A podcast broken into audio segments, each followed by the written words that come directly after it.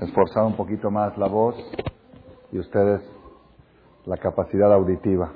¿Ok? Besat Hashem. Probablemente va a ser una charla muy buena y por eso Eriet se encarga de poner escollos.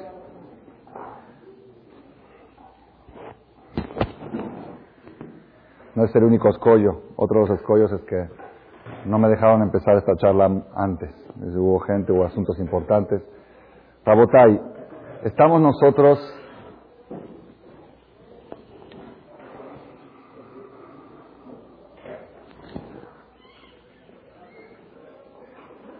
en la serie de charlas explicando, interpretando uno de los conceptos más uno de los conceptos más profundos, esenciales y trascendentales del pueblo de Israel. ¿Cómo se llama ese concepto? ¿Quién se acuerda? Birkat Koanim, la bendición de los Koanim que bendicen cada mañana al pueblo de Israel, como dice la Torá en Bamidbar, Naso, Kote, Barejuet, Bene Israel, Amor Lahem, y Barjeja, Adonai, Veishmereja, Yael Adonai, Panabeleja, Vijuneca, Isa Adonai, Panabeleja, Veasem Leja Shalom. Ya trajimos en otra ocasión, para los que no estuvieron, lo repito en breve, que esta verajá de Koanim tiene fuerza de frenar brujerías, mal de ojos.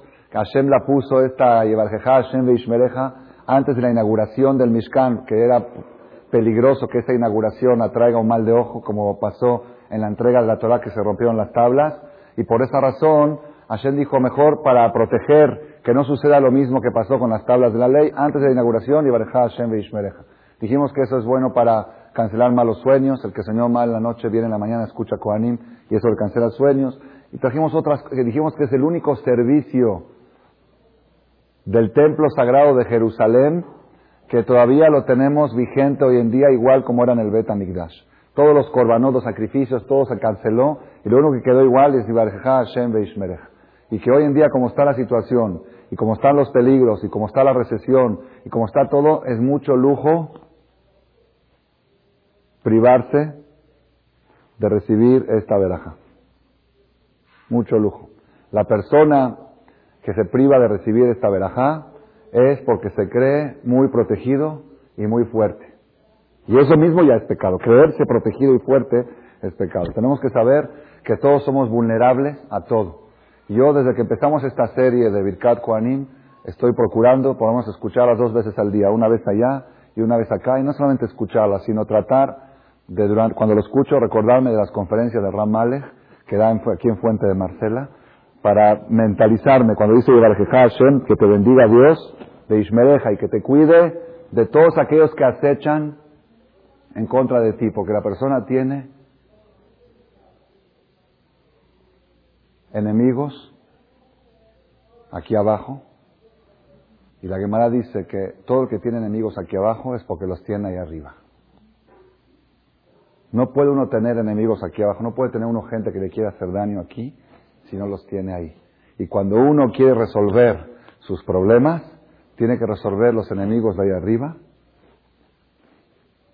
Y si logras que esos enemigos de arriba dejen de enemistarte, dejen de acusarte, dejen de buscarte, entonces se van a desaparecer los enemigos aquí abajo. Hay una parte en el Talmud que dice, es de Ugibor, ¿quién es el fuerte? ¿Quién es? Esa todos la saben. ¿Quién es fuerte? El que domina sus instintos, ¿no? Así dice. Pero hay otra que pocos la saben. Hay otra que muy pocos la saben. Y por eso no la aplican. ¿Quién es el fuerte? El que convierte a su enemigo en su amigo. ¿Y cómo vas a convertir a tus enemigos en tus amigos? ¿Está cañón? ¿Está muy difícil? Uno dice, bueno, ya que no me haga daño, pues que se haga amigo mío es muy difícil. ¿Saben cuál es la respuesta? Si tú sabes que la enemistad de esa persona proviene de una enemistad celestial y tú logras romper la enemistad ahí arriba, automáticamente se convierte en tu amigo. Y eso es una de las fuerzas que tiene Birkat Kohanim. protegerte de los enemigos inferiores que son resultado de los enemigos superiores. Y, ahora estamos aquí en la segunda parte de esta verajá, que es Yaer Adonai Panav Eleja Vijuneka. Que ilumine Dios su rostro hacia ti, Vijuneka, y que te conceda gracia. La semana pasada tenemos ya dos semanas explicando qué quiere decir Yaer, qué quiere decir que ilumine. Hace dos semanas explicamos que ilumine significa que Dios te reciba con cara radiante.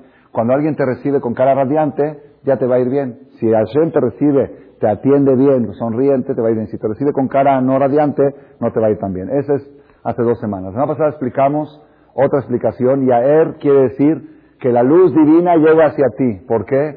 Que todos los efectos, enfermedades, robos, asaltos, angustias, depresiones, muertes, todo es por falta de luz. Donde no llega luz, ahí padece enfermedades, deficiencias. Entonces, Yael Hashem Panadeleja, que la luz de Hashem, entonces uno puede decir, bueno, y Hashem, ¿por qué no va a iluminar? ¿Por qué no va a iluminar? Que Hashem ilumine. Entonces explicamos la semana pasada que es como una persona que está en su recámara y le dicen, mira, mañana a las 7 de la mañana sale el sol y un sol riquísimo entra aquí por la ventana y te puedes calentar sabrosísimo. Son las 7 de la mañana y él está esperando que salga el sol. Dice, oye, no sale. Son las 8, no sale. Son las 9, no sale. Le habla por teléfono a su amigo y le dice, oye, me dijiste que aquí amanecía a las 7 de la mañana, pero ya son las 9 y no veo nada de sol. Dice, no puede ser. Dice, sí, aquí el horario 7 de la mañana amanece. No, pues no, no, no, no veo el sol. Dice, no puede ser. De repente se van a fijar, es que tiene cerradas las cortinas, cortinas gruesas. ¿Ok? Y dice aquí que aquí no sale el sol. Dice, no, el sol sale, lo que, lo que el problema es que la cortina tuya no está abierta. Entonces luego abre una cortina y dice, oye, pero no se siente tan rico como tú me dijiste, es que tienes otra cortina. Y va abriendo una y otra, otra, quitando el velo hasta que se empieza a calentar con la luz del sol. Igualmente, el sol de Boreolam, la luz de Hashem, constantemente está iluminando la tierra. Constantemente.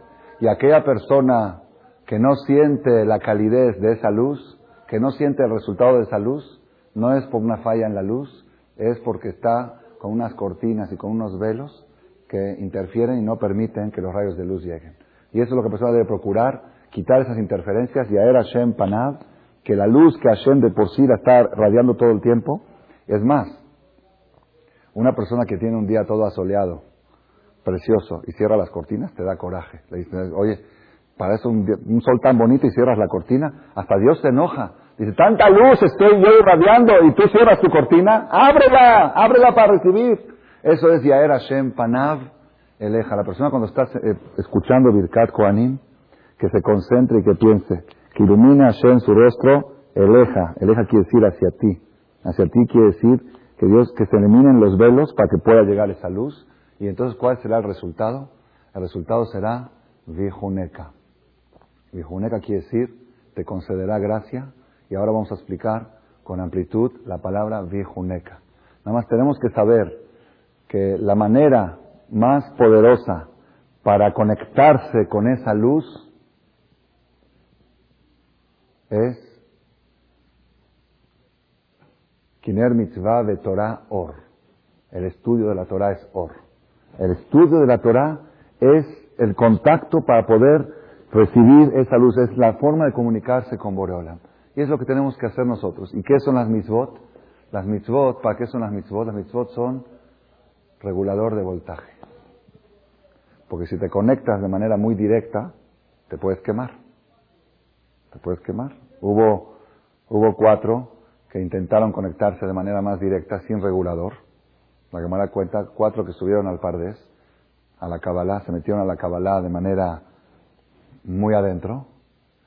Uno de ellos era, uno de ellos se volvió loco, otro de ellos se murió, otro de ellos renegó, y el cuarto era Rabbi Akiva, entró Beshalom y salió Beshalom. Dice que no es fácil también comunicarse con esa luz. Dice la luz, la calidez de la luz de Borelam es muy buena, pero si te acercas demasiado, incluso cuando fueron a recibir la Torah, le dijo Dios, le advirtió, diles al pueblo que no se acerquen demasiado. La persona a veces quiere, no, por eso vienen las mitzvot. Las mitzvot, la función de la mitzvot, ¿qué es una mitzvah? La mitzvah es agarrar algo material y mezclarlo con lo espiritual. Un tefilín es algo material, una seguridad de Shabbat, un pan, amotzi, una verajá. Eso es regulador de voltaje, para que el voltaje lo pueda capturar tu persona. Y la Torah es luz directa, Torah Or. Vamos a explicar en la charla de hoy, Bezrat Hashem, cuál es el resultado de Yaer Adonai Panav Eleja, cuando se le llega la luz divina hacia ti, Vijuneka. ¿Qué quiere decir Vijuneka? La explicación inicial de Vijuneka es gen. Gen quiere decir simpatía, gracia. Gracia es lo que un hombre debe de buscar en una mujer. No yofi, no buscar belleza, sino buscar gen. Gen es algo muy especial. La Gemara dice gen isha al bala.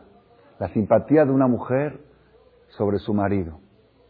Es la gracia y la simpatía es un concepto independiente de la belleza, lo que le llaman hoy en el mundo una mujer bella, las artistas, entonces es un concepto totalmente diferente. Mi maestro, perdón, el, el Rab Staipel, el Rab Jacob le fueron a preguntar una vez un joven de Yeshiva, ¿qué debe buscar un muchacho en una mujer? Y le dijo, tiene que buscar una mujer que tenga Irachma, y le dijo, y en el tema de la belleza,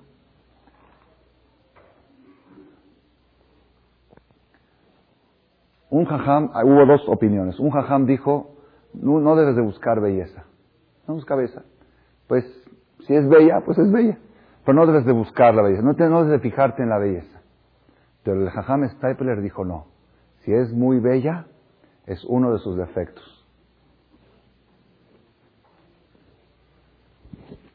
Así es la opinión de Rav Kanievski. Si es muy bella, lo tienes que poner, cuando uno va a escoger una, una novia, para ver, pone puntos a favor y puntos en contra. Porque nunca, el que quiere buscar todo a favor, no se casa nunca. ¿Ok? Eso está, eso está comprobado. Ese es el primer punto que tienen que saber los, los jóvenes. Tienes que saber que algo tienes que ceder. Entonces dices, estoy cediendo esto por esto, cedo esto por familia, y cedo familia por lo otro. algo tienes que ceder. Conoce la lista dice, bueno, esta mujer que me están ofreciendo, que me están proponiendo, tiene esta virtud. Es de buena familia, tiene mi dotobo, tiene buenos modales, ok, los, papás tienen buenos, ok, ok, vas poniendo la lista, ok, y ahora vamos a ver qué defectos tiene. Es muy enojona, grita y es muy bella. Es uno de sus defectos. Así dice el Stapler. Dice lo principal, lo que sí te tienes que cuidar, que su apariencia no sea rechazable que no sea algo que provoca un rechazo. Pero si es demasiado llamativa y atractiva, pónganlo como un defecto. ¿Por qué pongo como un defecto? Generalmente las bellas son vanidosas, por regla general. Y segundo, generalmente las bellas, como dice el rey Salomón, la belleza oculta los defectos, no te deja ver los defectos verdaderos. Porque la ves mala y todo, pero, su belleza cubre todo. Entonces, que después, cuando ya uno se casa, pues ya saben que la belleza se opaca. La belleza de la mujer después de casada baja al 90%.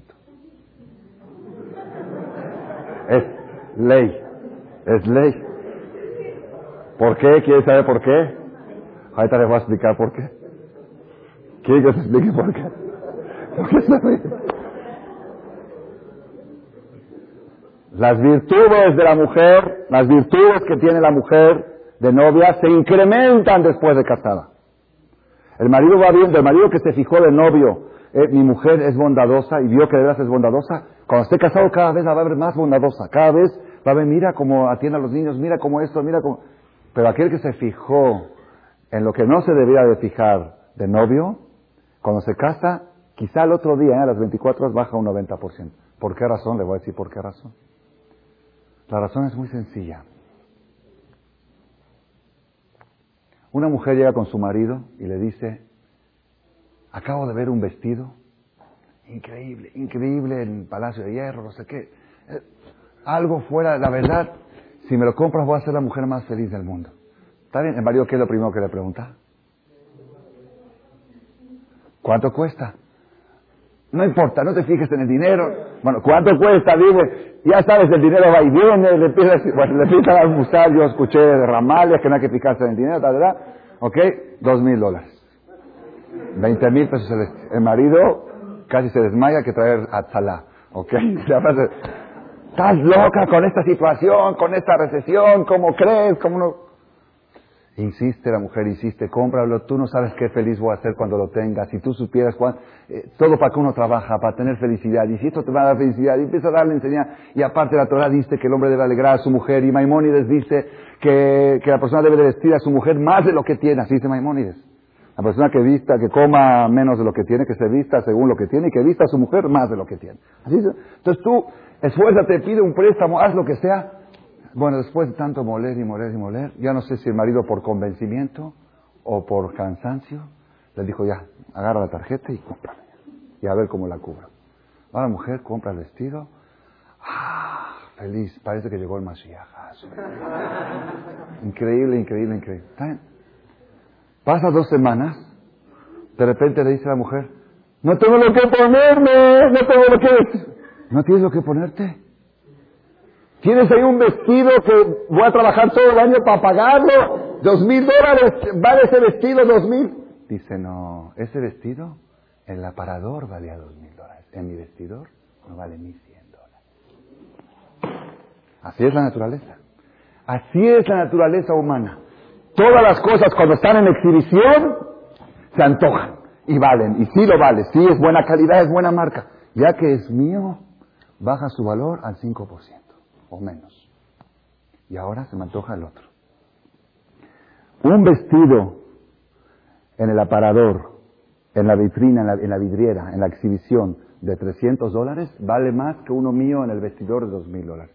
La única diferencia es que este lo tengo y el otro no lo tengo. Así es la psicología humana y así funciona. Entonces la novia, antes de casarte, tu mujer está en exhibición. ¿En exhibición? Pues vale el mundo entero. Después de casarte está en el vestidor. El vestidor ya no vale nada. Ya bajó todo su valor. Por eso dice la Torah, no te fijes en la belleza. No te fijes en la belleza. Y si es muy bella, ponla a la lista de sus defectos. Uno, porque la belleza trae vanidad. Y dos, porque la belleza puede cubrir y no te deja ver lo que de veras tienes que buscar en una mujer. ¿Ok? Lo que sí es imprescindible y necesario en una mujer es que tenga gen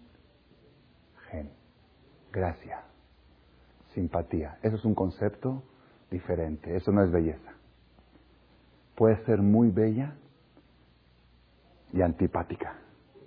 Y puede ser fea aparentemente cuando la ves fea, pero empiezas nada más a hablar con ella, la tratas y te enamoras de ella. ¿Ok? Eso es lo que tiene que buscar la persona en la vida, el gen. Tanto en su matrimonio y tanto en sí mismo. Buscar siempre ser una persona de gen no ser una persona de yofi. En vez de ponerte en el espejo, ¿cómo me veas? ¿Okay? Un hombre no se puede poner. La, la dice, Shuhan Aruch, que un hombre tiene prohibido pararse en el espejo más de X tiempo. Así dice Shuhan Aruch. Todo hombre que se para en el espejo demasiado tiempo, ahorita vamos a ver qué es demasiado tiempo, demasiado decir más del tiempo necesario para saber que no tienes algo desarreglado. Si estás arreglado bien, que no tienes algo aquí que se te cayó, algo que se manchado así. Más de ese tiempo, la persona que se para en el espejo más de ese tiempo, ¿qué pecado transgrede? ¿Cuál? No. Lo ilbash geber simlatisha. Así dice. Que no se vista el hombre vestimentas de mujeres. Pararse en el espejo más tiempo de lo requerido es vestirse porque el espejo está fabricado para las mujeres. No paro. Ah, entonces ¿en qué espejo me tengo que parar? Hay otro espejo. Te tienes que parar en un espejo que te diga si eres agradable y simpático, si tienes simpatía en tu cara o no la tienes. Y eso el espejo de las mujeres no lo dice. Eso hay otro espejo. ¿Sabes cuál espejo lo dice? El espejo del CNIS, este, este mármol. No, pero no el mármol. Tú vente al CNIS y escucha y baja Vijuneca, que te dé gracia, que te dé simpatía. Esa es la que tienes que buscar. Esa sí búscala. Porque si tú logras tener esa simpatía en tu cara, tienes el camino abierto para todo, para todo, para lo material, para lo espiritual, para todo. Los simpáticos son los que más han triunfado en la vida, más que los bellos. Tener esa gracia, esa simpatía. Y eso es el resultado, uno de los resultados de Yaer, Hashem, Panabeleja, el Jafet Haim, perdón, el Hazonish escribe en una carta Dice, ¿por qué los niños pequeños son más bellos que los adultos. ¿Por qué? ¿Por qué? Porque la belleza viene de la luz del alma. Cuando la luz del alma percibe la luz divina, transmite belleza al cuerpo. Es lo que dice, Yaera Shem Panabeleja Vijuneka. Y cuando la persona tiene interferencias de esa luz y no recibe esa luz con toda la intensidad, se va opacando y al opacarse uno de los resultados es que se convierte en antipático y en feo. Dice, los niños como no tienen faltas, no tienen pecados, dice Haduni, su alma es pura y el alma pura permite que llegue la luz divina y por eso se transmite una, una belleza. Y fíjese que aún niños que no son bellos, así guapos, no ojos azules, no güeros, pero es niño, tiene una, una, simpatía, un gen de niño, que lo ves y te deshaces por él. ¿De dónde viene eso? Eso viene de la luz de Aera Shem Panabeleja, Juneca.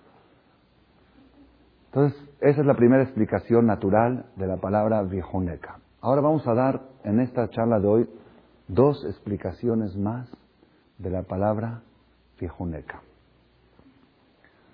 Para poder dar esta explicación, voy a traer otra parte de la Torah donde nos habla de un concepto similar a Vijuneca. La Torah habla en en Éxodo, no recuerdo ahorita el capítulo exacto, en la Perashá Mishpatim, dice la Torah. Cuando tú llegues a la tierra de Eres Israel, le dice al pueblo de Israel, te vas a encontrar con un mundo idólatra. Los kenanitas que habitaban en Israel eran idólatras. Y por esa razón es el único caso que la Torah exige, lo te con neshama no puedes dejar uno de ellos. No puedes, dice la Torah, y advierte muchas veces, lo tijrot lahem berit. No hagas un pacto con ellos. Con cualquier enemigo puedes hacer pacto y debes hacer pacto. Y la Torah dice, cuando vas a hacer una guerra, antes de hacer guerra, tienes que llamar, buscar la paz. Decir, ¿sabes qué? Si quieres, por las buenas. Pero con enemigos idólatras, los que habitan la tierra de Israel, tienes prohibido lo tijrot lahem berit. No pactes con ellos el pacto. Y en realidad, ahora que estamos en las tres semanas, que estamos sufriendo y enlutándonos por la destrucción de Jerusalén, del Bet Amikdash, por el exilio de Israel, tenemos que saber que el principio de la destrucción de Israel es porque fallaron a este mandamiento. Cuando entraron a conquistar la tierra de Israel y Joshua, que era el primer conquistador, él pues hizo las guerras que alcanzó a hacer, la conquista, pero luego cuando falleció Joshua, los sucesores de Joshua decían, ¿sabes qué? Este, este, es, este enemigo es inofensivo, déjalo. Y el otro es inofensivo. Ya, ya acabamos con los principales, con Kenani, Hiti, Perizí. Pero ahí dice, ahí trae el profeta. Dice, eh, esta, esta tribu no, no desterró a este. Y esta tribu no decía, decían, este, este enemigo está pequeño, este es inofensivo, este no puede hacer nada, ya, está, ya estamos aquí en la tierra, ya no, ¿para qué más guerras? ¿Para qué más eso? Ese fue uno de los primeros pecados que hizo. ¿Por qué? Porque la Torah dice, no los dejes, lo yeshevu no los dejes habitar en tu tierra, peña, o tejali, porque te van a convertir a ti también en idólatra. ¿Qué pasó con el pueblo de Israel? Lean la historia. Así fue. Iban corriendo los años y llegó una situación que no había una esquina en Jerusalén que no había colocado encima un ídolo. Así traen un ídolo, una bodazara. No había una esquina en los tiempos del rey Ahab, cuando el Naví paró la lluvia por tres años, no puedo extenderme ahorita, si Dios quiere la noche de Tisha B'Av, que si se convierte en alegría, alegría, y si vamos a estar aquí sentados en el suelo, vamos a contar un poco esa historia, ¿ok? No había una esquina en Israel que no había una idolatría, de, idolatría de judía. Ya los judíos, los yehudí mismos se convirtieron en todo, ¿por qué? Por haber dejado al mal ejemplo del enemigo. La Torah advierte mucho en contra de la idolatría. En 43 lugares en la Biblia, en, el Humash, ataca la Torah el tema, dice, con ellos no hagas pactos de paz. La idolatría es el peor veneno que puede existir para el ser humano. La Torah dice en otra parte, de cualquier cosa está prohibido burlarse. No se debe de burlar de nada. Una excepción, la idolatría. Se permite burlarse de la idolatría. ¿Por qué? Porque la idolatría es la burla de la humanidad. Y burlarte de la burla es seriedad. Así explicó mi jajam. La burla más grande es agarrar un muñeco, una madera y decir esto es Dios, esto creo Dios. Entonces la Torah habla mucho de esto. Una expresión que dice la Torah, dice, Lotichrot la emberit, no, no pactes un pacto con ellos, velo tehonem. Velo tehonem. ¿Qué significa velo tehonem? Es una prohibición de la Torah, uno de los 613 mitzvot. En las 365 prohibiciones está lo tejonem. ¿Qué quiere decir lo tejonem? A esos pueblos idólatras que vas a encontrar en la tierra de Israel, lo tejonem. La traducción literal lo tejonem viene de gen, igual de viejuneca. Lo tejonem, no los agracies. ¿Qué decir no los agracies? Primera explicación, dice la Gemara, Asur lesaper bishvahan, prohibido alabarlos. Eso quiere decir no los agracies. No los hagas graciosos, no los hagas caer en gracia ante los demás. Si tú dices, oye, mira, ese idólatra, ¿cómo? Ese, no mira ese fulano, qué bueno es, mira qué guapo está. No, no les des gen. Afilu lomar kama nae obed kohadim ze Está en Shulchan Aruch, en Yored A, Simán Kufnun Aleph, el que quiera tomar la referencia, Shulchan Aruch Yored A 151, inciso 14. Prohibido alabarlos. Afilú decir, qué guapo está ese idólatra. Betsurató, está guapo. Pues no estoy diciendo nada. No estoy diciendo que es bueno, estoy diciendo que está guapo. Calvajomer, con más razón, que prohibido decir qué educado es. Hay gente que dice, está bien, es idólatra, pero mira qué educado. Tampoco. O davar mi O que diga, ese hombre, ya sabes que era un desgraciado, pero dijo algo muy interesante. Dijo algo muy inteligente. No. No puedes citar una frase de sus palabras. A pesar que la frase es correcta y es buena, pero si la dijo fulano y la dices en nombre de fulano, entonces ¿qué estás provocando? Estás provocando que lo estás poniendo en gracia. Y esto es una cosa Miren la Torah, la psicología que tiene la Torah. Muchos padres no saben por qué se destruye la educación de sus hijos en la casa. Uno dice, pues yo no sé si yo lo educo bien, yo lo doy buen ejemplo. Nosotros somos gente que siempre decimos la verdad, nunca mentimos, siempre cuidamos el respeto. ¿De dónde salió mi hijo déspota? ¿De dónde salió mi hijo grosero? ¿Dónde? Ese, no es, ese no es el ejemplo que yo le di en la casa. Ese no es el ejemplo que le diste en la casa. Pero, alguna vez sin darte cuenta, sin darte cuenta, alabaste a un grosero.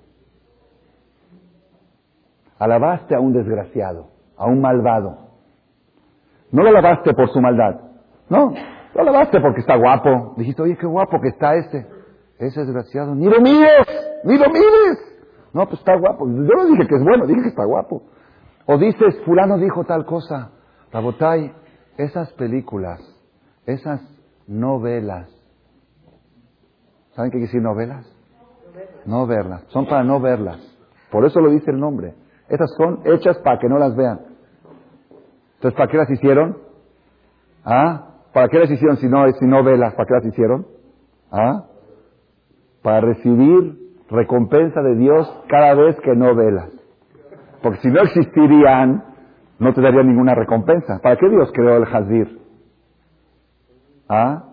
Para darte recompensa cada vez que te abstienes de comer jazir. Así, para eso que Dios creó la maldad. ¿Para qué Dios creó la maldad? O la maldad la creó otro Dios Barminan. Había teorías que decían que hay dos dioses. El de la bondad y el de la maldad. Barminan. Por eso decimos Shema Israel, Hashem lo que no Hashem Echad.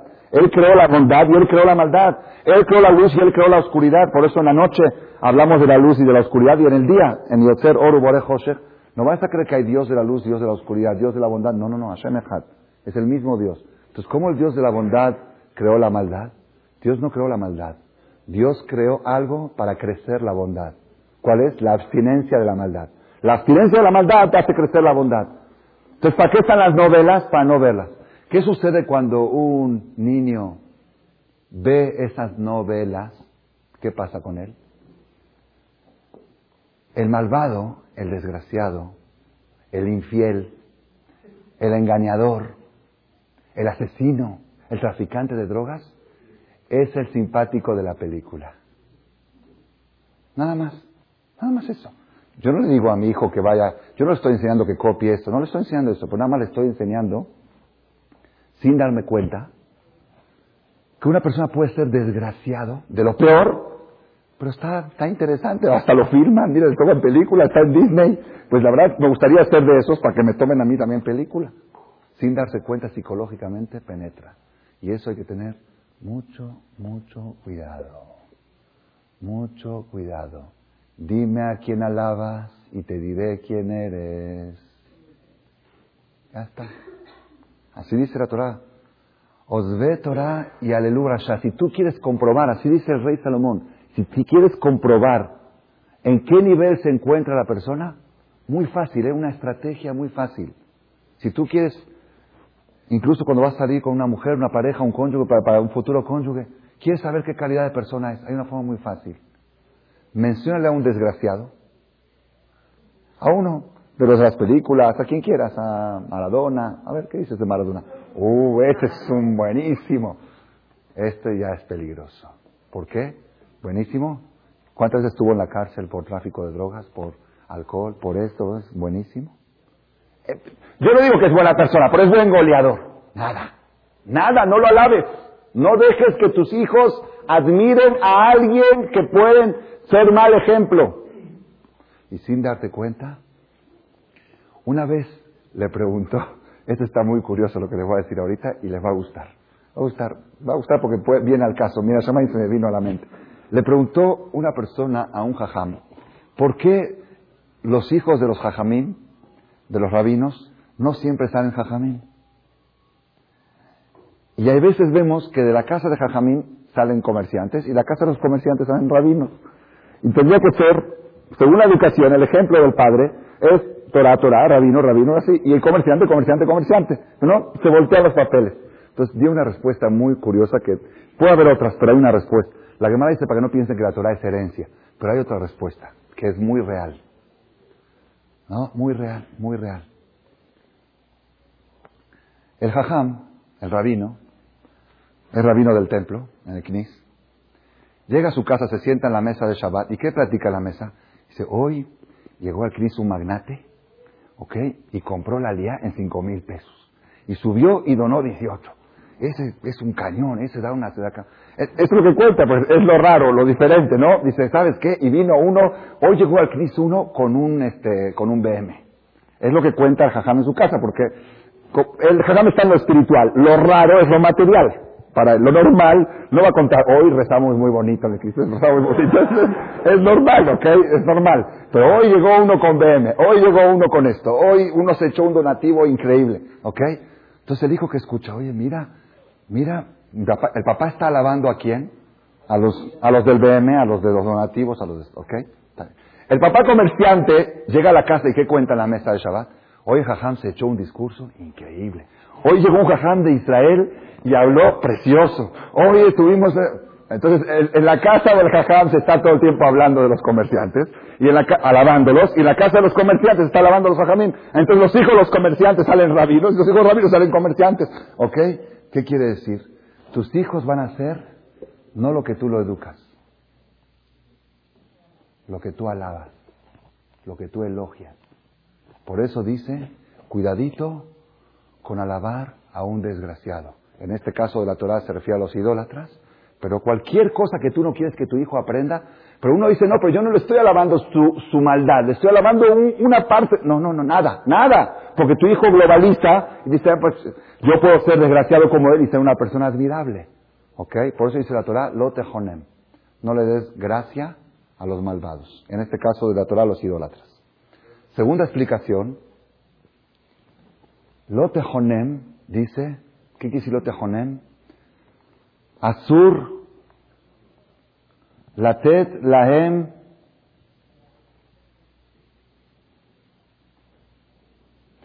En Mohrim Lahem Batim Be'eretz Israel. Prohibido venderle una propiedad a un goy idólatra, y eso se aplica hasta el día de hoy. Prohibido vender una propiedad a un goy idólatra en la tierra de Israel. Si tú le vendes una propiedad a un goy idólatra, ¿qué prohibición transgredes? Lo tejonem. ¿Qué quiere decir lo tejonem? La son hanaya. Hanaya viene de ¿ah? estacionamiento, parquear. No le des parking a los idólatras en Eres Israel. Lotejonem. Entonces, una explicación de Lotejonem no le des gracia, otra es no le des parking, no le des estacionamiento, no dejes que se estacionen y se acampen. Sí, alquilarles ahí se puede, pero, pero que estén, que tengan una propiedad propia de ellos, los idólatras, está prohibido en Eres Israel. Esa es la segunda explicación. Y la tercera explicación, que esa se aplica en todo el mundo, las dos primeras es idólatras. No, la primera de la primera de no alabarlos es en todo el mundo. La de parquear es únicamente en la tierra de Israel. La tercera que se aplica en todo el mundo, lo tejonem viene de la son hinam. ¿Qué quiere decir hinam? Gratis. No les des regalos gratis. Prohibido regalar al idólatra gratis. ¿Qué quiere decir gratis? Gratis quiere decir, si tú le das un regalo a tu, a tu a tu portero idólatra, eso no se llama regalo. ¿Por qué? Porque, ¿Por qué se lo das? Para que lo atienda mejor. Entonces estás comprando un servicio. Eso no se llama regalo. Regalo gratis quiere decir a un idólatra desconocido, que no tienes ningún interés de él, ninguna relación social con él. Nada más así, por, por así, por darle un regalo, no, no, no le puedes dar. ¿Por qué? Por lo mismo. Porque tus hijos observan y tú mismo, tu subconsciente, cuando tú le regalas algo a alguien negativo, subconscientemente estás aprobando su conducta. Si son idólatras y no tienes ningún interés, ninguna relación con ellos, pero hay un caso que dice la alhaja que sí se permite. ¿Cuándo se permite? Mi penedar que shalom. Mi penedar que shalom quiere decir para evitar el odio. Para evitar el odio, sí, para decir ya le damos a todos parejos, ¿ok? Estás dando a otros para no hacer diferencias. Pero en forma particular, darle a un goy idólatra un regalo sin tener tú ningún interés con él, sin comprar ningún servicio con él, está prohibido. ¿Por qué? Nuevamente por esta idea. Las tres ideas que dijimos hasta ahora, no darles gracia y no darles parking en Eres Israel y no darles regalos gratis, tienen un punto en común. ¿Cuál es el punto en común? No crear un subconsciente favorable hacia la gente negativa. Las personas negativas que debes de alejarte de ellos y no aprender de ellos, sin darte cuenta, te puedes convertir tú y tu familia igual que ellos, como haciendo actos que subconscientemente te van metiendo de que son gente aprobada, son gente, ¿ok? Eso es, eso es una prohibición de la Torah en los tejones. Eso fue un paréntesis, sí.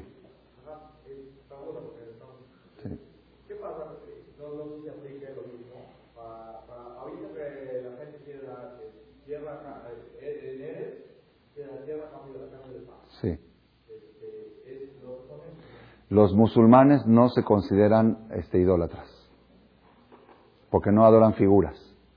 Idólatras son solamente gente que adora figuras. Maimónides escribe que el goy ismaelí no se considera. Pero si esos negociadores serían, digamos, este, sí idólatras, de otras religiones que sí son idólatras, en ese caso entraría el problema de esta prohibición y no se permitiría hacer, excepto si se trata de algún peligro que digamos que es para salvar vidas que para salvar vidas se permite cualquier tipo de pecado, como sabemos que se puede profanar el Shabbat para salvar una vida. Si existe un peligro real y que se necesitan revolver unas tierras para evitar más muertes, por esa razón se podría permitir.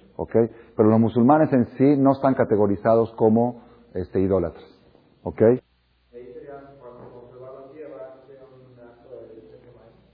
¿En qué caso dices tú? ¿En caso que sí son idólatras o que no son? Si no son idólatras, si es, el caso actual creo que no son idólatras. Si no son idólatras, no tienes problema de darle tierras a cambio de paz. ¿Ok? Y si sí son idólatras, ya hay que ver si le estás dando tierra a cambio de paz o, tierra a cambio de salvar vidas. ¿Te viste el punto cómo está? Porque la paz es un concepto muy trivial, muy trillado. Pero si es a cambio de salvar vidas, eso ya, más a llevar a la política de Medio Oriente, ok. Rabotai, todo esto es un paréntesis. Vamos a trasladar esto a nuestra conferencia. Nuestra conferencia no estamos hablando ni de Medio Oriente, ni de los idólatras. No, estamos hablando de otra cosa. ¿Qué estamos hablando? de Birkat Koanim, la bendición de los Koanim, de una palabra que dice Vijuneca, y que Dios te dé gracia. Y queremos transportar esta palabra Vijuneca y traer las, aplicaciones que se le dieron en el caso de los idólatras y aplicarla también para nuestro caso. Dice el Midrash Tanjumá, esto no es mío, dice el Midrash Tanjumá. ¿Qué quiere decir que ilumine Dios su rostro hacia ti, Vijuneca? ¿Qué quiere decir Vijuneca? Yahane Hashem Etzleja. Que Dios se estacione, que Dios haga parking dentro de ti. Lashon Hanaya. Así es el Midrash. Yahane. Así como en Lotejonem dijimos no le des parking.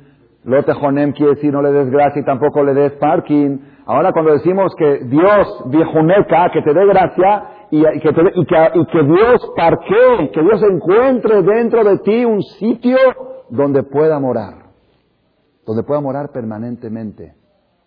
Porque cuando una persona está parado ante un semáforo, no está estacionado ante el semáforo. Aunque esté en alto, no está estacionado. Está parado temporalmente. Eso no se llama parquear. Parquear es cuando puedes dejar tu carro por unas horas, por unos días. Eso es parking. Entonces entras a un estacionamiento y le preguntas ahí en la entrada, ¿Cuánto es el máximo de tiempo que puede quedar aquí mi carro? ¿Qué te dicen? Mientras pague lo que quiera. Para eso está. Nadie te puede decir, oye, tu carro está estorbando en el estacionamiento. Un carro en estacionamiento nunca estorba, porque para eso está el lugar. Para que esté, nada más que pague, ¿ok? Viejuneca, que parquee Dios contigo. No, que no esté parado Dios contigo como parado en un semáforo, que está esperando el momento de escaparse y de irse. No. Que pueda estar cuando Hashem ordenó que construyan el primer templo de la historia, el santuario del portable del desierto, hay una frase ahí tremenda, una frase tremenda en la Torah que refleja cómo hay que saber interpretar el lenguaje bíblico. Dice la Torah que Dios le dijo al pueblo de Israel, a Moshe, Veazuli mikdash veshahanti betoham, que me hagan un santuario para que yo pueda morar dentro de ellos. ¿Está bien dicho? ¿Cómo tenía que haber dicho? Que me hagan un santuario para que yo pueda morar dentro de él, del santuario. Dice, no. Que me hagan el santuario como un instrumento para que yo pueda morar dentro de ellos, no del santuario. Yo no quiero morar en santuario, yo no necesito casas para morar. A Dios le faltan departamentos, condominios. Necesita que le hagamos un beta migdash, ¿no? El Bet es un instrumento, un ducto, para que a través de él la persona viene al Bet se purifica, quita sus malos pensamientos, quita sus pecados, y de esa manera lleva a Dios dentro de sí y sale a la calle y lo tiene con él, parqueado dentro de sí, estacionado dentro de él. Y lo lleva a su casa y Dios está estacionado en su casa. Y esa es la verajá, una de las bendiciones más grandes que puede tener el ser humano. Que Dios Claro, en las últimas partes de Ishmereja y Vijuneca. Amén, Vijuneca. Vijuneca, que Dios acampe y parquee dentro de mí. Y eso nosotros todo el tiempo, sin darnos cuenta, le decimos cuando uno se va de viaje, cuando todo el tiempo, Alamak, Alamak, ¿no? Que Dios esté contigo. ¿Qué quiere que esté contigo? Sí, porque hay muchos peligros y hay muchas situaciones. Y si Dios está parqueado dentro de ti, Moray Brabotay, todos nosotros nos gustaría que Dios esté estacionado dentro de nosotros. Y muchos de nosotros nos engañamos y creemos que Dios está con nosotros. ¿Sí? Yo le dije a una persona que, muy alejada de todo, le dije, oye tú, ¿qué onda? Dice, yo, Dios está conmigo, yo, yo, así, yo, yo estoy con Dios, Dios está conmigo. Muy bien. Está muy seguro esa persona que Dios está con él, a pesar de que hace todas las cosas que Dios dijo que no hagas. A pesar de que haces las cosas que son repudiables ante los ojos de Dios. Entonces yo le dije a esta persona, te voy a demostrar que estás equivocado, que estás cerrado. ¿Por qué? Te doy un ejemplo. Ponemos la mezuzá en la casa, igual, para que pueda morar Dios en la casa. ¿Ok? Te voy a dar un ejemplo. Suponte que mañana avisan que va a llegar aquí a México el rabino más grande de la generación. Cada quien que se imagine, o como hay muchos que tienen siempre vista crítica hacia los rabinos, vamos a, a imaginarnos, ¿no? Con una imaginación, que va a venir este, uno de Rabí Meir Balanés. Se han escuchado, ¿no? Rabí Meir, un, personaje que todos nada más pensamos en él. O el que no se, no se puede ir tan lejos, Babasali Abu Hatira, que muchos lo conocieron, que era un cabalista, un rab grande, santo, sagrado, va a venir por única vez a México, única vez, primera y última, única vez, y va a estar aquí tres días. Va a dar bendiciones, va a dar conferencias. Y no sabía dónde hospedarse. Todo el mundo quería que se hospede en su casa. Todos dicen, pues mi casa, mi casa, jaja, mi casa. ¿Qué hicieron? Agarraron todos los, los nombres de todas las personas de la comunidad. Hicieron un sorteo. Un sorteo y salió tu nombre. Como aparece todos los días en internet, no les llega todos los días a internet. Usted ha salido premiado con un viaje a Disney, no les llega en los spam, ok. Ok. Pero eso es falso, ok, ya saben, esos hay que, son spam. Diario me llega, ¿eh?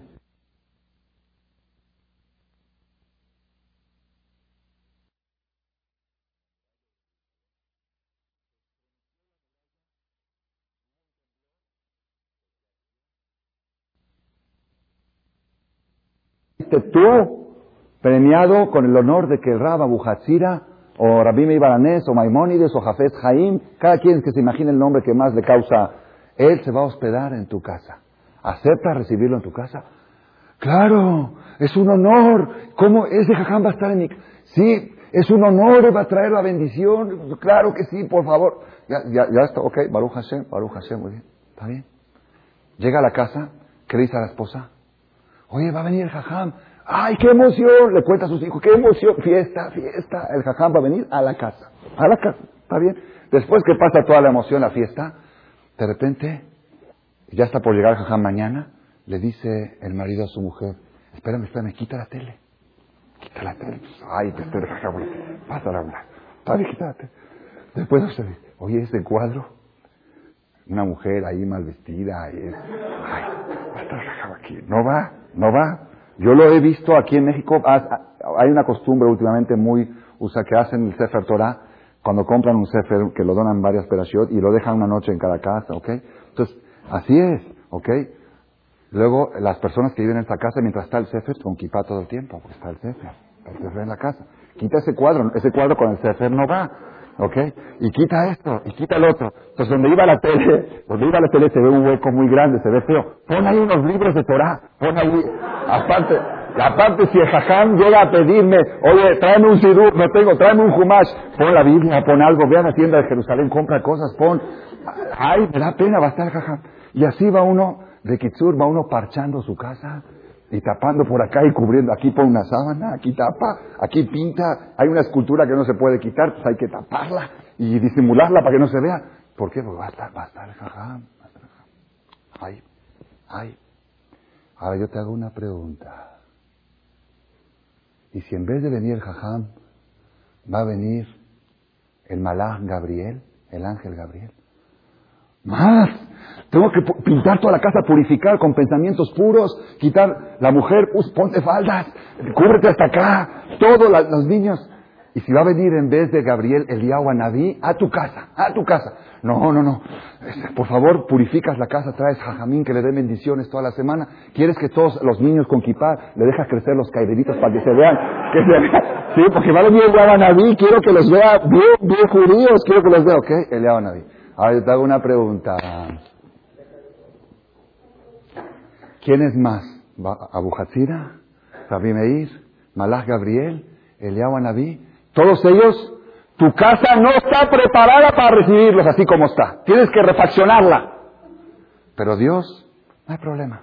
Vente Diosito con ese cuadro, con, ese tele, con esas novelas, con esa Porsche fría, con todo eso y eso, y Dios va a estar en tu casa, va a parquear en tu casa de manera permanente. Mangos, ¿A quién estás engañando? No, Dios está conmigo, Dios está conmigo.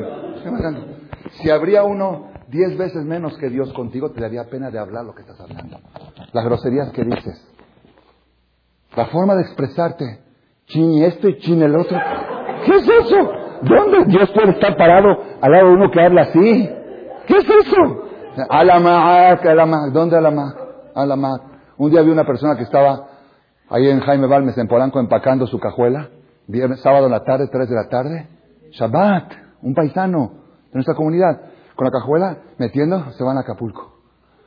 Y se lo están despidiendo, Alamac, Alamac, Diablo Mac, Satán Mac, ¿dónde Alamac?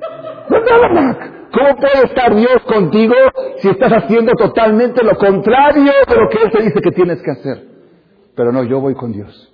Yo voy con... Y eso, Rabotay, eso es viejuneca. Viejuneca es que pueda Dios parquear en tu corazón, en tu casa, en tu negocio, que pueda Dios acompañarte a ti en la calle y que no le dé vergüenza de estar al lado tuyo. Porque a Dios le da pena. ¿Saben de quién le da pena? De los malajim. Porque los ángeles en el cielo, hay ángeles que acusan al pueblo de Israel. ¿Por qué ese es el pueblo elegido? ¿No ves qué materialistas son? Y Dios todo el tiempo los defiende. Mira cómo se paró a ponerse el tefilín. Mira cómo ponen su monedita en acá. Dios trata de orgullecerse con nosotros. Pero cuando camina al lado de nosotros, el papá camina al lado de su hijo, y el hijo se está diciendo groserías, y está volteando a ver mujeres por todos lados, el papá, ¿sabes qué hace? ¿Sabes qué, hijo? No digas que eres mi hijo, vete por la otra. Vete de enfrente. Yo, yo te, veo de lejos. De lejos, ¿sabes qué? No digas, me da pena, me da pena, ay, me da pena. Ya sabes, eres mi hijo, pero de lejos. ¿No?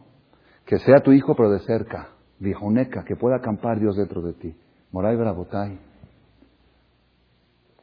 Cuando el brujo más grande de todos los brujos de la historia quiso maldecir al pueblo de Israel, ¿saben quién era? Bilam, era garantía que cuando él dice una maldición se cumple. Era garantía, jamás le había fallado una. Jamás. Cuando él decía que le pase esto, le pasaba. El brujo de todos los brujos de la historia, que tenía un nivel y una fuerza de maldición, del otro lado como Moshe Rabenu. Moshe del lado de la santidad y el otro del lado de la impureza. Así dice la Torah que era Bilam, era competencia de Moshe.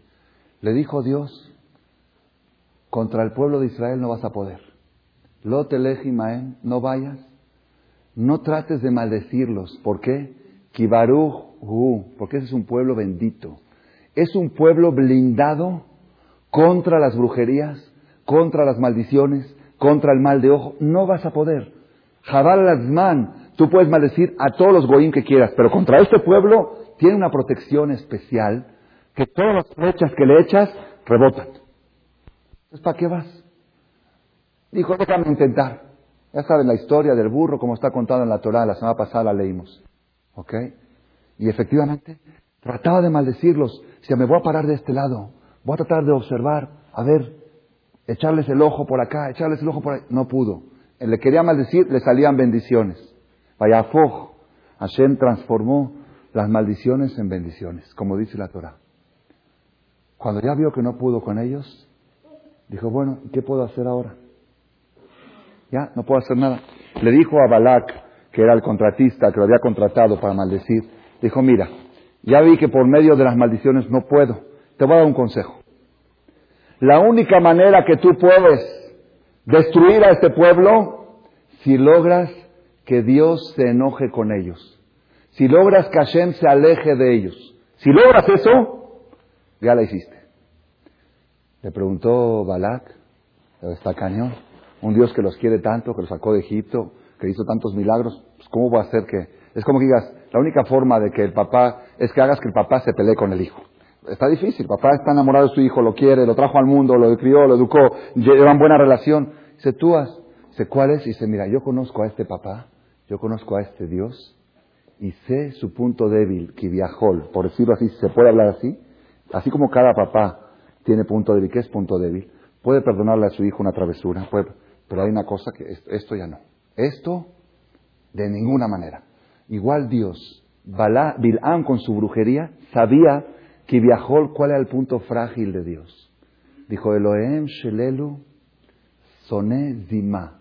El Dios de este pueblo odia la inmundicia sexual, la lividez. Todos los pecados de ese tipo, eso le provoca a él, ahí sí, se dispara, se dispara, se va. Sea su hijo, sea quien sea, sea el más protegido, lo desprotege y se escapa de él. Como dice la Torah, el de, Barim Perashal Kitetse, Dabar, que no vaya a observar Dios en ti alguna desnudez, alguna cosa mal en ese aspecto de mujeres, y se volteará, se irá de ti, se irá de ti. Esa es la causa por la cual nosotros en nuestra Torah, la ortodoxia exige que en la sinagoga tienen que estar separados hombres y mujeres en la hora del rezo. ¿Por qué? Una vez una persona preguntó, dice, ¿por qué en las sinagogas reformistas y conservadoras, en la hora de la tefilá, a la hora del rezo, hay mucho silencio, mucha concentración, todos están así, están. Y en las sinagogas este, religiosas, ortodoxas bien, pues hay mucho cotorreo, es algo característico. Tú vas, que nadie vaya, pero no se puede ir, no se puede ni pisar ahí, pero si alguna una vez estuvo ahí, sabe que ahí hay mucho silencio a la hora del rezo. Porque entonces un jajam dijo, ¿sabes? Te voy cuál es el secreto. Dice, nosotros en las ortodoxas se sientan hombres por un lado y las mujeres por otro lado. Entonces uno llega al CNIS, encuentra a un amigo que hace mucho que no lo ve, oye, ¿qué tal? ¿Qué onda? Se hace el cotorreo, ¿ok? Pero los reformistas se sienta el hombre y la esposa juntos, generalmente están peleados, no tienen con quién hablar. Entonces por eso es la mejor, para conservar el silencio es la mejor solución. Bueno, esto después de que sea de chiste, puede que sea un poco, ya está cansado, todo el día la tiene al lado, ahorita quinis también, ya mejor no hablo nada, ¿ok? va, va, a platicar con su esposa. Si platica, se pelean, le van, tiene miedo de que abra su boca. Mejor ya, no hablamos nada, y silencio rezamos. Pero un, un jajam le preguntaron por qué. Dice, tú estás rezando, tú estás rezando, y entra una mujer guapa, bien vestida, a la sinagoga, al lado tuyo, y se sienta del otro lado, o se sienta al lado, ¿no te distrae tu concentración en el rezo? No, a mí no. Pues vete al psicólogo. Vete al psicólogo. Si a ti no, vete al psiquiatra. La religión está dada para gente normal. Eres una persona anormal. Y para gente anormal, pues funda una sinagoga de anormales. Pero la gente normal está rezando y entra una mujer guapa, se distraen. Entonces por eso atrás dice, lo iré dejar dabar. La persona puede salir del knis en la mañana acompañado de Hashem, acompañado de cientos de ángeles, de tantas cosas buenas que hizo y de la Kat Koanim que recibió, sale a la calle, voltea a ver algo, voltea a ver otra cosa, ta, ta, ta, ta, se van cayendo los ángeles, se van yendo los guaruras, al final le queda el último guarura que es Borolá mismo, y en el momento en que le da un beso a una mugrosa, ¿ok? Dice Dios, aquí ni yo puedo estar tampoco, ya, bye, te dejo solo. Y entonces, ¿dónde está el parking? No, Dios está conmigo, Dios está conmigo. ¿Dónde contigo? ¿En la discoteca va a estar contigo? ¿Dónde va a estar contigo? Dios va a estar contigo si no haces acciones repugnantes, rechazantes. ¿Y cuáles son las acciones rechazantes? Todo puedo tolerar. Puedo estar comiendo un jazir y probablemente Dios puede estar contigo.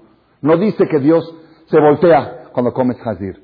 Pero cuando haces pecados de este tipo, y esa, esa receta le funcionó a Bilam, le funcionó, ojo, le funcionó. En un día murieron 24 mil personas, en un solo día. Ya saben cómo fue la estrategia. Les puso tiendas, tiendas alrededor del campamento de Israel, tiendas, y puso una viejita afuera y la guapa, la jovencita guapa adentro. Entonces el, paisano llegaba ahí y decía, oye, ¿qué venden? Pues venden cositas bonitas así, ¿ok? ¿Y qué le dijo Bilam? Hay algo que pocos saben. ¿Qué le dijo Bilam a Balak? Y pon la mercancía a mitad de precio. Así dice el Midrash. Sabe que con esto al judío lo acabaste. Ay, ¿cuántas veces un judío se destruye su vida por buscar más? ¿Por qué te fuiste ahí? ¿No sabes que es una zona peligrosa? Es que ahí venden más barato. Ese es Bilam. Ese es Bilam. El gaón de Vilna le escribe a su mujer en una carta lo que puedas comprar por medio de otra persona, de un chofer de otra persona, aunque te cueste el triple, con tal de no salir a la calle y tener malas influencias. Así le escriben, aunque te cueste el triple, paga tres veces más y no, no arriesgues tu integridad.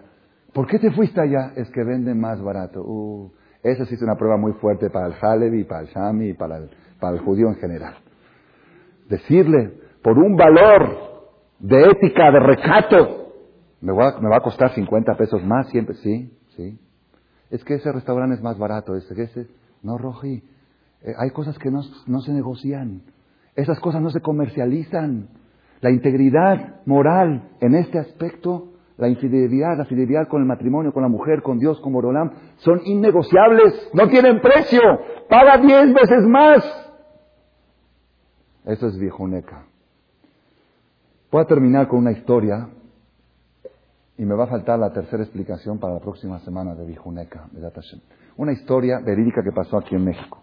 Un señor muy conocido por todos, si digo el nombre, pero no voy a decir nombre, no acostumbro a decirlo, ya falleció, Estamos hablando, esto fue una historia de hace 40 o 50 años, pero estoy familiar muy directo de esa persona. Un señor que era muy religioso, así bien, de familia, bien de religioso, sus hijos en el Kni, Shabbat, entre semana, tefilín, todo bien. Y un señor también que le gustaba la lana, le gustaba la lana, pues, también era, era religioso, le gustaba la Torah, el tefilín y el billete. ¿Ok? Así. Entonces, era muy duro para los negocios, muy meticuloso con sus centavos, con sus pesos y todo su cobranza, era abonero, vendían abonos y cobraba, como eran los tiempos de antes. Cuando fue la, guerra de los seis días, se conquistó el cótel, fueron los primeros dos Yehudim de la comunidad que viajaron de México a Israel para ver el cótel por primera vez. Los primeros dos judíos de la comunidad. Un viaje de tres meses en barco, era tres meses de ida y tres meses de regreso. En total eran seis meses porque era todo en barco, no había aviones, no sé qué. Fue media comunidad a, despedirlos al, puerto, ¿ok? Fue algo, un, algo histórico. Eran dos personajes de la comunidad que fueron a ver el cótel después de haberlo conquistado, el muro de los lamentos. El papá, antes de irse por seis meses, se va a despedir de sus hijos, un tiempo, una despedida, un tiempo largo, y va a repartirles la cobranza. Trae todos los sobres, tenía como 200 sobres Decía, tú te vas a encargar de estos 20 clientes, de ir cobrándoles mes con mes, tú de estos 20. Y así repartió, eran, son varios hijos, y luego tenía como 15 sobres. Y enfrente de sus hijos, el papá dice, ¿y estos sobres? Les prendió un cerillo y los quemó, los, los hizo pedazos. Papá, pero es mucha lana, pero ¿cómo? No. ¿Qué pasó? Dice, esas son gente buam. Bueno, son gente baja, gente baja. Y mis hijos son solteros. Y si uno de ellos va a ir a cobrarle a una casa de ellos, puede ser que le diga el buam, pasa a tomar un café y te pago de contado. Los doce pagos, como hizo Bilam. Con la lana, jala y fuerte. Y lo meten adentro y después, ¿quién lo saca de ahí? Mejor, prefiero perder la cobranza pero papá, los hijos lloraban, sabían cómo el papá se cuidaba en cada centavo de la cobranza. Sí, la cobranza vale mucho, pero la integridad de mis hijos vale más. Y yo digo en otras charlas, lo han escuchado, lo he dicho varias veces en varios países del mundo, más vale hijos sin dinero que dinero sin hijos. Más vale hijos sin títulos, sin doctorados, que doctorados y títulos, pues ya no es tu hijo, ya tus nietos no son tus nietos. Tienes que saber ¿Qué es lo que estás arriesgando? ¿Por qué? Y eso es vijuneca. Vijuneca quiere decir que pueda acampar Dios y estacionarse dentro de ti sin que cometas nada que lo haga espantarse, que lo haga escaparse de ti. Hashem Itbaraj que nos ayude. Ahora que estamos en las tres semanas que, dolidos por la destrucción del templo, no estamos llorando la destrucción del templo. Estamos llorando la falta de la presencia divina en nuestros corazones por falta del templo. Cuando había templo, a través del templo acampaba Dios. Ya que no hay templo, tenemos el Birkat Koanim. Venimos a Birkat Koanim, nos echan la bendición y acampa Dios, Dios parquea dentro de nosotros. Salimos a la calle y Dios, aunque quiera, no puede estar con nosotros. Entonces eso es lo que tenemos que nosotros procurar, corregir. Estas tres semanas que está prohibido escuchar música, que no hacemos fiestas, aunque toque un tour, no ponemos música. ¿Qué, qué hay que escuchar en vez de música? ¿Ah? Cassette de Torah, CDs de Torah. o venir más a clases, venir Baruch Hashem. Yo, yo esperaba un público mucho menor por vacaciones. Eso, eso es prueba de que Baruch Hashem, el pueblo de Israel, responde a las tres semanas de, de, de, reflexión que tenemos. Y Hashem que nos ayude que esta reflexión que estamos tomando y este cambio en nuestra conducta provoque también un cambio en la conducta de Boreolam y que pueda acampar Dios dentro de nosotros para siempre. Beshuja, Letzion, Berahamim, Amén, Amén.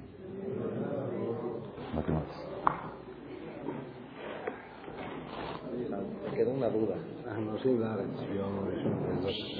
רבי חניה בן הקשיא אומר, עשה הקדוש ברוך הוא זכות ישראל ויבא להם תורה ומצוות, שנאמר, אדוני חפש למען צדקו ידיד תורה וידיד.